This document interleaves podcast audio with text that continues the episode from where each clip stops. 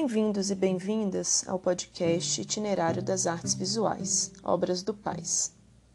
No episódio de hoje, avaliaremos o legado iconográfico dos artistas viajantes europeus que circularam pelas Américas, em especial pelo Brasil, ao longo do século XIX. As inúmeras gravuras, aquarelas, desenhos e pinturas realizadas por esses artistas viajantes tinham como propósito documentar os costumes das colônias, criar tipologias e inventariar a flora, a fauna e os povos do chamado Novo Mundo. De acordo com o historiador da arte Roberto Conduru, por meio dos registros desses viajantes, é possível refletir sobre alguns aspectos da condição social dos africanos e afrodescendentes que foram escravizados no Brasil e também das práticas e meios de representação, bem como da arte nessa conjuntura.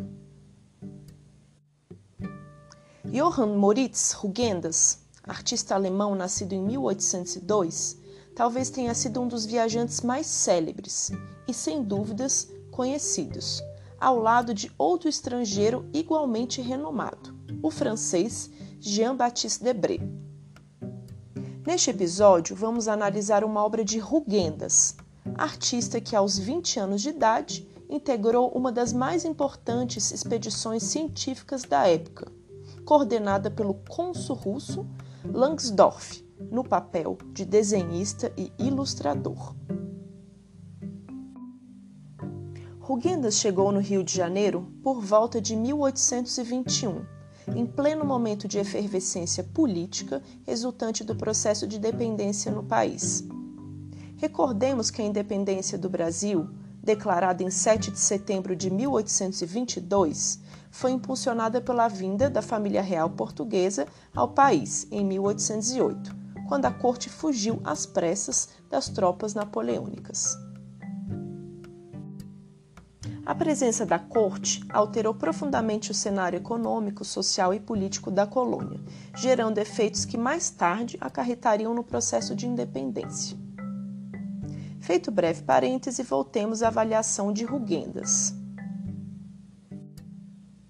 Nesse período, o alemão retratou a paisagem natural, a fauna, a flora, os tipos físicos e as vistas da cidade do Rio de Janeiro. De um modo geral, sua obra manifesta a tradição do cronista viajante, que perambulou por diversas partes da América durante a era da pós-independência. Ele não apenas visitou o Brasil, mas percorreu os países vizinhos, viajando mais longe e por mais tempo do que qualquer um de seus contemporâneos. Nessas viagens itinerantes, ele desenvolveu um estilo harmonioso em mais de 5 mil pinturas, aquarelas e gravuras produzidas entre 1821 e 1847. Na primeira viagem que fez ao Brasil, de 1821 a 1823, Rugendas registrou a vida dos colonizadores europeus, dos negros escravizados e dos povos originários. Em sua totalidade, esse conjunto gráfico representa uma essencial documentação da sociedade e da paisagem americana no século XIX. A obra Jogar Capoeira, de 1835, foi concebida dentro desse contexto. Nessa litografia, uma técnica de impressão sobre uma superfície calcária, Rugendas distribuiu todos os personagens no espaço da gravura de maneira harmônica, representando um momento de sociabilidade de doze negros provavelmente escravizados. Ao todo, são nove homens e três mulheres retratados descalços. O artista optou pelo uso de cores intensas e quentes, em especial nas roupas de alguns personagens. É provável que esse registro tenha ocorrido no Rio de Janeiro, devido à forma do morro no fundo do quadro. Vale lembrar que a antiga capital do Brasil abrigou o maior comércio de africanos escravizados da América, conhecido como Cais do Valongo, por onde entraram à força centenas de milhares de cativos. Os dois homens centralizados na imagem de Rugendas jogam capoeira, enquanto os demais retratados interagem cada um a seu modo com essa situação. A cena se passa nos fundos de um casarão branco, que aparece em segundo plano, à esquerda de quem observa, o que nos leva a crer que este era um local reservado para esse tipo de prática. O ambiente dessa gravura é iluminado de maneira homogênea e não há fortes contrastes de luz e sombra, embora o artista tenha demonstrado toda a sua técnica de desenho ao criar os volumes nos corpos, bem como no domínio de perspectiva e profundidade por meio dos planos que compõem a imagem.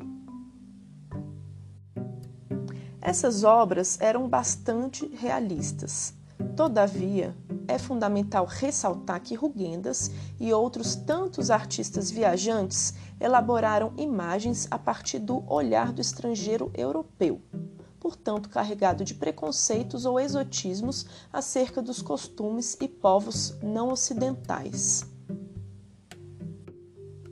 Essa afirmação é facilmente comprovada quando nos atentamos à forma como o artista retratava os seus personagens evidentemente influenciado pelo aprendizado na Academia de Artes Alemã, mas também por concepções e padrões estéticos europeus, já que seus retratados possuíam corpos aos moldes clássicos e europeizados, como mandava a tradição artística predominante nas academias de belas artes europeias. As produções dos artistas viajantes servem como importantes fontes documentais dos costumes e da sociedade do Brasil Império daquele momento.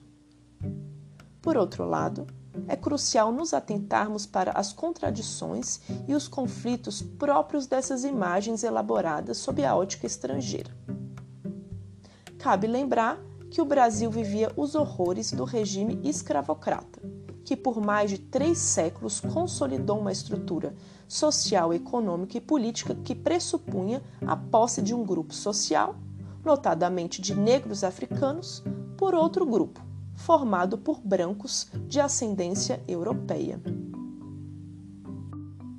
Toda a violência característica desse sistema, que não apenas escravizou, mas reprimiu e silenciou outras formas de vida, parece não estar presente nas representações desses artistas viajantes que por aqui circularam, sob o patrocínio de inúmeras expedições científicas e artísticas.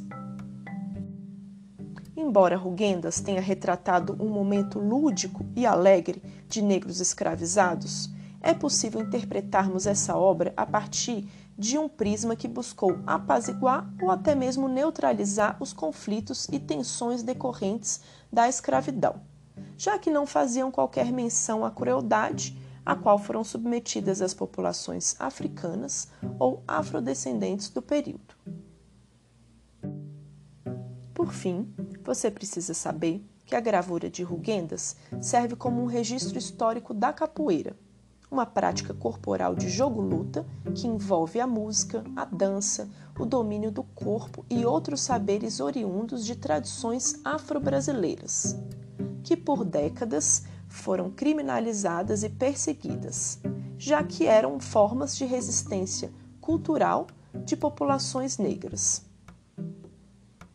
Contudo, há alguns anos, a capoeira tornou-se um patrimônio cultural imaterial do Brasil.